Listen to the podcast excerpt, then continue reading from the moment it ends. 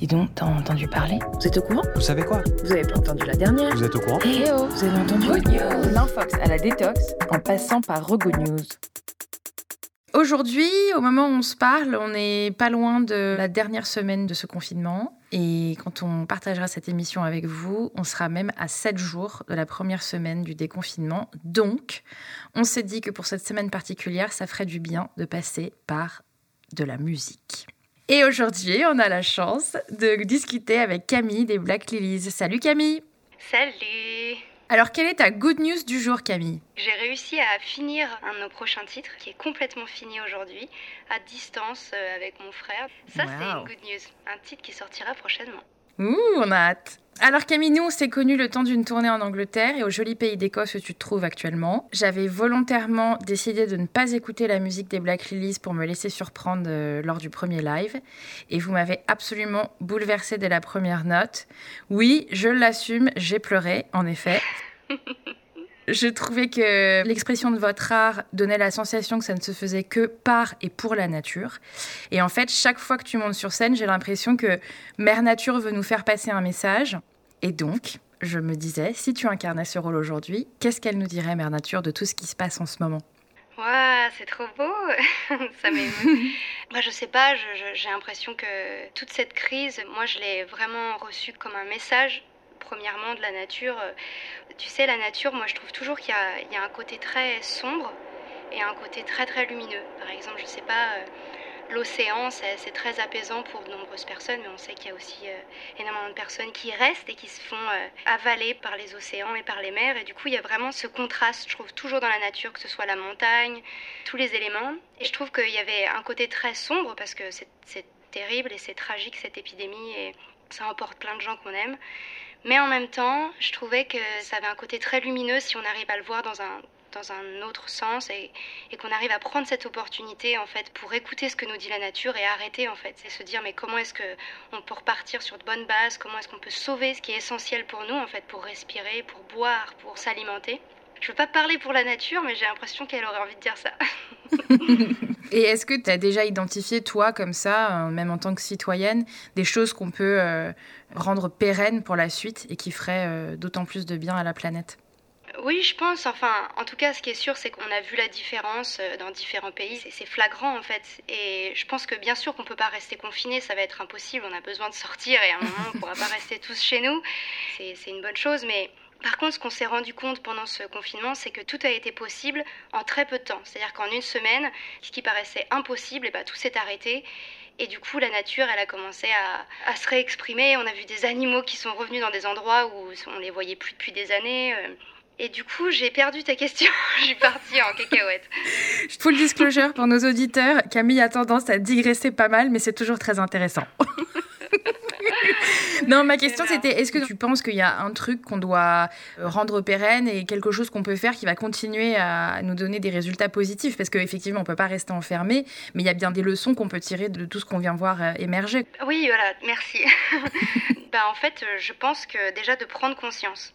Moi, je suis musicienne et souvent, je me sens un peu, euh, peu légitime de donner des conseils parce que je me dis, en fait, qu'est-ce que je fais quoi? Quelle est mon, mon action, en fait, sur, sur ce que j'ai envie de changer? Il y a des gens, ils ont, ils ont fait des recherches, ils ont fait des millions d'articles et du coup, de d'essayer peut-être de mieux s'informer, de mieux savoir comment euh, réduire son, son poids par rapport au niveau écologique. Il y a plein de petites choses qu'on peut faire déjà, nous, au quotidien je dirais juste d'être plus indépendant en fait, d'être moins dépendant de notre société et d'arriver à créer plus de choses par nos mains comme on le faisait avant et, de se rapprocher du coup de cette nature-là. Et, et je pense que de façon naturelle, il y a plein de choses qui vont venir parce que c'est en nous toutes ces réponses.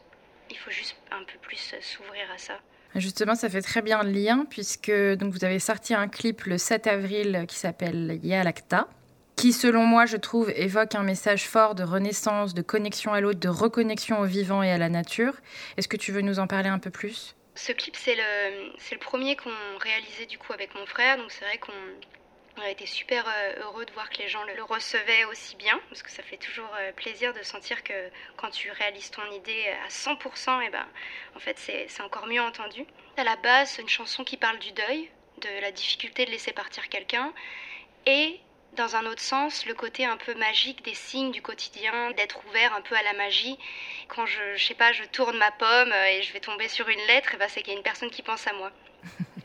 C'est un, un, petit détail, mais toutes ces petites choses en fait qu'on oublie de croire et qui donnent du sens et un peu de légèreté à notre vie. Et avec Robbie, on s'est dit on n'a pas envie de faire un, un titre sur le deuil d'une personne, mais plus sur le deuil de cette nature qui disparaît, ces forêts qui brûlent, ces animaux aussi euh, qui disparaissent. Et du coup, on s'est dit, bah, on va créer euh, comme un espèce de monde où la nature aurait disparu et où on serait tous les deux en train d'essayer de se connecter à des souvenirs, à des morceaux de, de, cette nature euh, qu'on aurait collectés dans des petites, dans des petites fioles qui sont d'ailleurs mes petites que tu fais vraiment, mes petits insectes, mes petits insectes morts. Dès que tu te retrouves dans la nature, tu te rends compte de ça. En fait, les gens, ça les fait revenir et ils se disent, punaise, mais en fait, avec juste une petite cabane, euh, les pieds dans l'herbe et pouvoir, je sais pas, pêcher à côté de chez moi, bah, je serais bien plus heureux en fait. Je serais bien plus connecté qu'avec l'immensité de biens matériels que j'ai chez moi, tu vois. Je trouve que la nature, ça nous fait réaliser ça. Alors on a beaucoup parlé de quête de sens, principalement dans cette crise sanitaire, parce que beaucoup de gens se sont retrouvés face à eux-mêmes, euh, se sont retrouvés sans travail, etc. Donc ils ont eu le temps de beaucoup réfléchir sur euh, leurs envies, euh, leur avenir et leurs valeurs. Et ce qui est beaucoup ressorti, je crois, c'est un retour à l'essentiel. Pour moi, le retour à l'essentiel, c'est se rendre compte de la chance qu'on a des gens qui nous entourent, pour ceux qui ont la chance d'être entourés, parce qu'il y a quand même beaucoup de gens qui sont encore isolés. Et la deuxième chose, c'est la connexion au vivant. Et, la connexion au vivant, ça passe par la nature. Exactement. C'est un puits de ressources, d'énergie. J'ai regardé euh, le documentaire Terra récemment, qui a quand même quelques années maintenant. Et en fait, on, on comprenait que chaque être vivant de la nature avait son rôle dans la nature. Et donc chacun contribuait au bon déroulement de l'évolution des saisons, etc. Et je me disais, mais en fait, si on faisait un mimétisme du fonctionnement des vivants de la nature, nous, en tant que population de cette planète, eh ben, je suis sûre qu'il y a beaucoup de bons qui sortiraient de là. Bah ouais, c'est clair. Je n'ai jamais vu ce, ce, documentaire. C'est quoi Ah ah Pour une ah, fois Moi qui les ai tous regardés C'est un documentaire de Yann Arthus Bertrand qui est sorti en 2015. Ah, mais oui Ouais, et qui est compté par Vanessa Paradis. D'accord, ok. Et il est euh, fabuleux. Tu comprends aussi comment les, les, maillons de la chaîne sont connectés et pourquoi il y a une telle importance de conserver tous ces vivants dans la nature. Et je, et je pense qu'il y a un vrai parallèle à faire avec la responsabilité de nos citoyens sur la planète aujourd'hui. Je pense qu'en fait, ce qui va être important demain, ça va être cette connexion au vivant, mais cette connexion aussi à l'autre, parce qu'on va en avoir besoin. Mhm. Parce qu'on va traverser une période où on va être obligé de toute façon d'être solidaire si on veut survivre et si on veut aussi créer un, un nouveau monde plus vivable et plus conscient et avec plus de sens. J'ai vraiment la sensation, en tout cas pour moi, que si, si, je passe du temps dans la nature et si je me sens bien et si je me sens connectée et si je me sens ressourcée, je vais aussi être beaucoup plus disponible pour les autres. Moi, je trouve cette réponse-là dans la nature, mais c'est immédiat. Mais peut-être qu'il y a d'autres réponses. Hein. peut-être. Et pour en revenir à Yalacta, est-ce que le clip, vous aviez déjà prévu de le sortir à cette date-là ou ce momentum euh, sanitaire euh, vous a donné envie d'affirmer d'autant plus ce message? C'était prévu qu'il sorte à ce moment-là. Et du coup, on a réfléchi, on s'est dit est-ce qu'on le sort? Est-ce que, les gens vont être bien disponibles? Et puis en fait, on s'est dit bah c'est chouette, euh, ça, résonne. Et tu sais, on a aussi essayé d'arrêter de se poser des questions euh, pendant ce confinement. Euh, je me suis dit mais il faut revenir à la simplicité. J'ai envie d'offrir la musique, donc je me suis dit j'ai envie de l'offrir le plus vite possible aux gens et pas réfléchir est-ce que c'est la bonne période? Donc voilà, on a juste choisi le nombre 7, donc c'est sorti le 7 parce que c'est un chiffre qui est important pour nous. Et que du coup, comme ce titre parle un petit peu de magie, on s'est dit bon bah autant que ça ait du sens aussi euh, pour nous. Moi, je trouve ça pas mal finalement de trouver des choses qui t'inspirent dans n'importe quoi. Je veux dire, quand ça t'appartient et si ça a du sens pour toi, eh ben, finalement, ce qu'en pensent les autres, euh, on s'en fiche un peu. quoi. Je t'avais raconté qu'il y a des, papillons de nuit qui se posent souvent euh, à des endroits assez dingues, en tournée, à chaque fois à des moments où on n'est pas très bien, où on va douter après un concert qui s'est un peu mal passé, une balance qui a été difficile, et bah tu peux être sûr qu'à chaque fois, il y a un papillon de nuit qui est coincé à un endroit, dans un radiateur ou dans une lampe, et Robbie va dire Mais c'est quoi ce bruit? Je vais dire Mais c'est pas grave. Et puis on est en train de s'engueuler tous les deux entre frères et sœurs, et d'un coup, on se rend compte qu'il y a ce papillon qui est là. Et du coup, à force, on a commencé à, réagir et à se dire Mais en fait, c'est. C'est un signe quoi. C'est pour ça que la pochette de Yalacta, c'est aussi un, papillon de nuit. Ah, superbe, je savais pas du oui. tout. Alors vous avez eu une petite embûche quand même avec la sortie du clip sur YouTube puisqu'on vous a censuré la promotion du clip et j'ai trouvé que ta réponse illustre parfaitement la mission de Regood News, à savoir célébrer le positivisme. Parce que tu as même dit qu'en fait la censure à laquelle vous avez fait face n'a fait que vous encourager encore plus à continuer à préserver votre art. Est-ce que tu peux nous raconter un peu tout ça? C'est vrai que ça a été la grosse surprise, c'est qu'on a été euh, censuré par YouTube. En fait, ils n'ont pas censuré la vidéo, mais ils ont censuré le message. Tu sais, tu peux promouvoir des vidéos pour qu'elles viennent toucher un plus large public. Et du coup, on reçoit plusieurs messages à la suite. On a cru que c'était une erreur qui dit euh, bah non, vous ne pourrez pas sponsoriser votre vidéo parce que le contenu est considéré comme un contenu choquant. Ils nous envoient une liste, mais c'était c'était horrible. C'était genre, euh, je sais pas, des histoires de fluides. bref, c'était ouf. Mais c'est des, des, critères, euh, enfin, ils te donnent des comparatifs ou, c'est la réponse qu'ils ont donnée à votre clip Non, ils envoient un truc automatique avec euh, des critères. Euh, soit ça peut être un langage qui est pour eux choquant, soit c'est le port d'armes. Donc c'est vrai qu'on ne comprenait pas, tu vois, avec les retours qu'on avait eus sur le clip. Ce qui m'a énormément, au début, énervé, c'était le manque de réponse en fait, parce que, je sais pas, notre label n'arrivait pas à avoir de réponse. C'était impossible d'avoir un humain en face pour discuter et parler du message et défendre notre propos. Allô, monsieur YouTube Ouais, monsieur YouTube, euh, c'est pas très gentil. C'est vrai que ça, c'était, c'était hyper frustrant. Et puis ensuite, je me suis dit, bon, écoute, c'est comme ça, j'avais envie d'être ultra transparente et de le partager avec euh, la communauté de Black Lilies, parce que je sais que c'est des gens super sensibles et que je me suis dit, ils vont pouvoir nous aider. Et en même temps, tu vois, c'était la première fois qu'on réalisait un clip avec Robbie. Ce titre, Yalakta, il, est très important pour nous, on l'adore. Et d'être censuré, en quelque sorte, eh ben ça m'a encore plus motivée. Je me suis dit, mais dis donc, mais si c'est ça, euh, se rebeller, tu vois, eh ben je suis prête à le faire et je suis prête à, aller bien plus loin dans mon message parce que, en fait, ce que ça défend euh, dans ce clip, c'est la disparition de la faune, de la biodiversité et pour moi, c'est une réalité qui est bien plus choquante que notre clip qu'on a voulu euh, décrire de façon poétique, tu vois. Et ça, j'ai mhm. trouvé ça dingue. Je me suis dit, mais c'est fou, euh, la violence et les choses que je vois sur Internet. Et j'ai envie, au contraire, euh, encore plus sur cet album-là, donner mon avis et utiliser mon, mon, art pour projeter ma vision, parce que je pense que les artistes, c'est un peu leur, leur devoir, quoi. C'est de donner un angle de vision du monde. Et du coup, ça m'a boosté, ouais. Est-ce qu'on peut décrire Black Lilies comme un groupe engagé? Ah, je sais pas. Je sais pas, parce qu'il y a tellement de sujets. Mais je pense que tous les artistes sont engagés. Même si tu fais que des histoires d'amour, ton propos il est engagé. Déjà de monter sur scène, de créer, je pense que tu es engagé. Le premier album, Boxes, il était très introspectif et on avait besoin un peu comme une thérapie avec Robbie. Il a été très personnel. Là, ce nouvel album, j'ai l'impression qu'il est, il se projette et il dénonce peut-être un peu plus. En tout cas, il, dénonce avec une envie d'aller de l'avant. C'est pas dénoncer pour dénoncer, quoi. Non, exactement. C'est dénoncer, pas pour détruire, mais pour s'émerveiller. Parce que je pense que c'est plus facile de détruire que, que de s'émerveiller sur les choses au quotidien, de préserver, de, de ramener à la vie des choses qui sont essentielles. Il y a quelques minutes, tu nous parlais du devoir d'artiste de s'exprimer sur certains sujets et d'en faire un message. La semaine dernière, justement, on a discuté avec Noam, qui est comédien. Et selon lui, c'est effectivement presque un devoir euh, en tant qu'artiste de créer pendant une telle période, parce qu'il disait que le rôle des soignants est évidemment vital dans cette crise, mais que celui des artistes l'était aussi, parce qu'ils sont capables de véhiculer des messages d'espoir, de provoquer des rires et toutes sortes d'émotions salvatrices qui font simplement du bien. Qu'est-ce que tu penses de ça, toi, en tout cas dans le cadre de cette pandémie ben, un devoir. Euh, après, moi, je vois, j'ai pas réussi vraiment à créer pendant cette, euh, cette période. Bah si, là, vous venez de faire un titre. Oui, c'est vrai, j'ai fini un titre, c'est de la création, mais... Donc on se félicite quand même. On se félicite, c'est une good news. c'est une good news. c'est une good news en direct. Euh, je pense aussi ce qui s'est passé avec les musiciens pendant cette période, c'est qu'il y a eu une grosse pression on savait plus trop comment faire, on était disponible que sur les réseaux et du coup il y a eu tous ces lives qui se sont mis euh, en route et qui, étaient super. Hein. mais d'un autre côté, je trouve qu'à la fin devenait un peu angoissant euh, parce que du coup tu te mets à te comparer, tu te dis mais est-ce qu'il faudrait que je fasse un live? Mais en fait je le sens pas. Mais du coup c'était très particulier. Alors que le concert par exemple est très direct. Mm est, tellement naturel que tout le monde, les artistes, on aime être sur scène, on aime, on aime pouvoir communiquer avec les gens parce que tout est simple et tout est direct, tout s'efface et tout, tout est unique. Alors que sur ces réseaux sociaux, il y a quelque chose qui fout plus la pression et qui demande des qualités différentes en fait pour les artistes. J'avais plutôt envie de dire aux artistes de pas se mettre la pression. De toute façon, cette période, elle va les inspirer Et à la sortie, je pense que tout le monde va écrire sur sa, sur sa vision et ça va les faire évoluer. Donc un devoir, euh, je sais pas, je pense qu'on ne doit rien, mais, mais une possibilité, oui.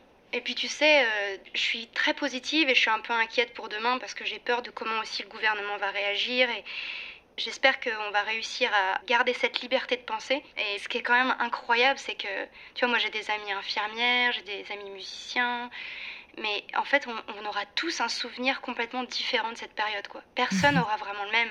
À la sortie, je pense qu'il faudra surtout qu'on soit tous ultra bienveillants et qu'on se dise, ok, chacun a son vécu, et maintenant, avec ça, on va essayer de reconstruire, quoi. Bon alors on va parler de bienveillance un petit peu quand même. Donc les Black Lilies avant tout c'est une fratrie.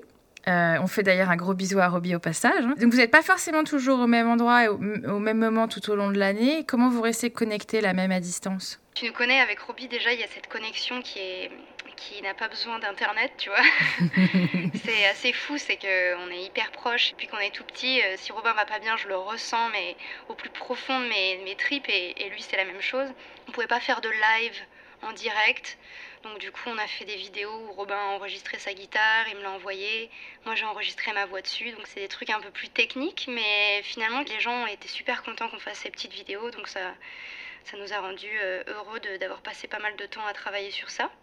Après, on est ultra proches et ça fait du bien aussi d'être loin de l'autre pour euh, encore mieux se retrouver, quoi.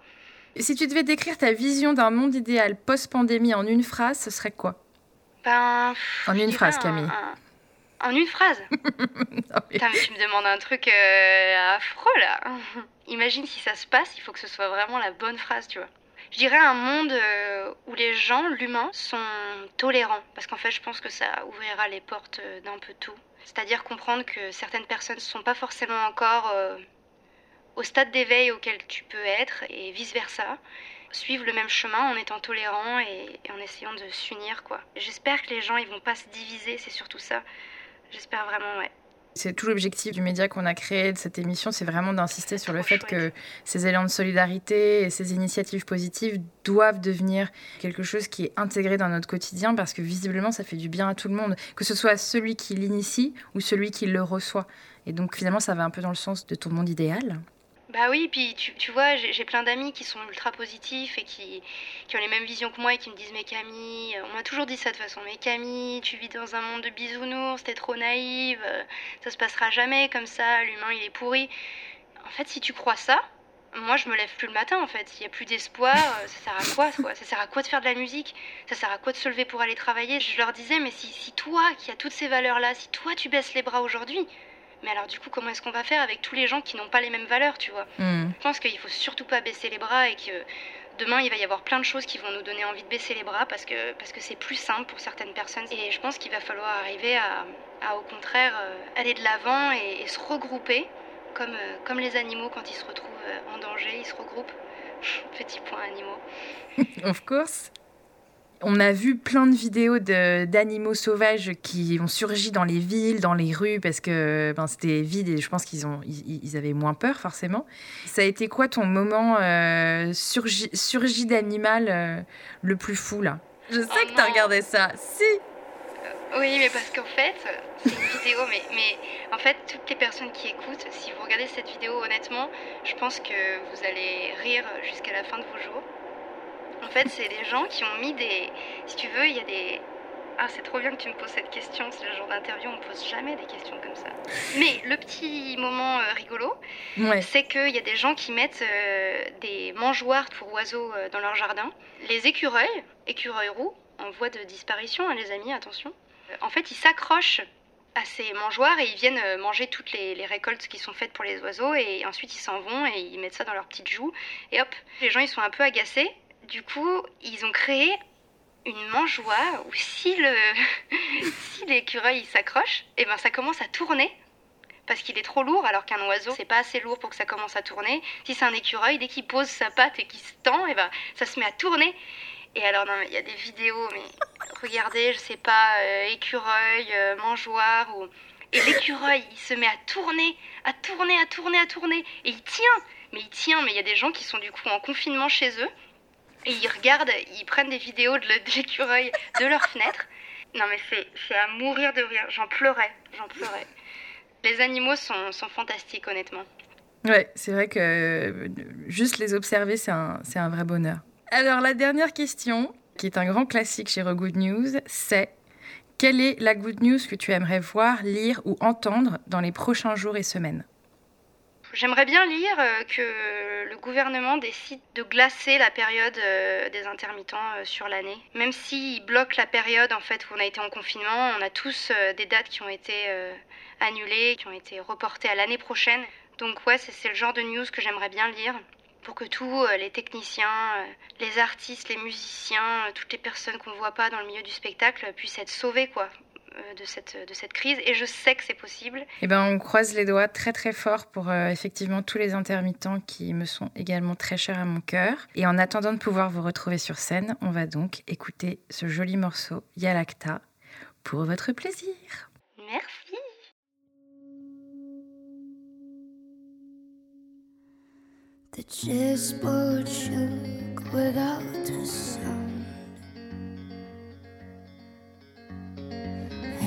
Sun, but the spine crystallized.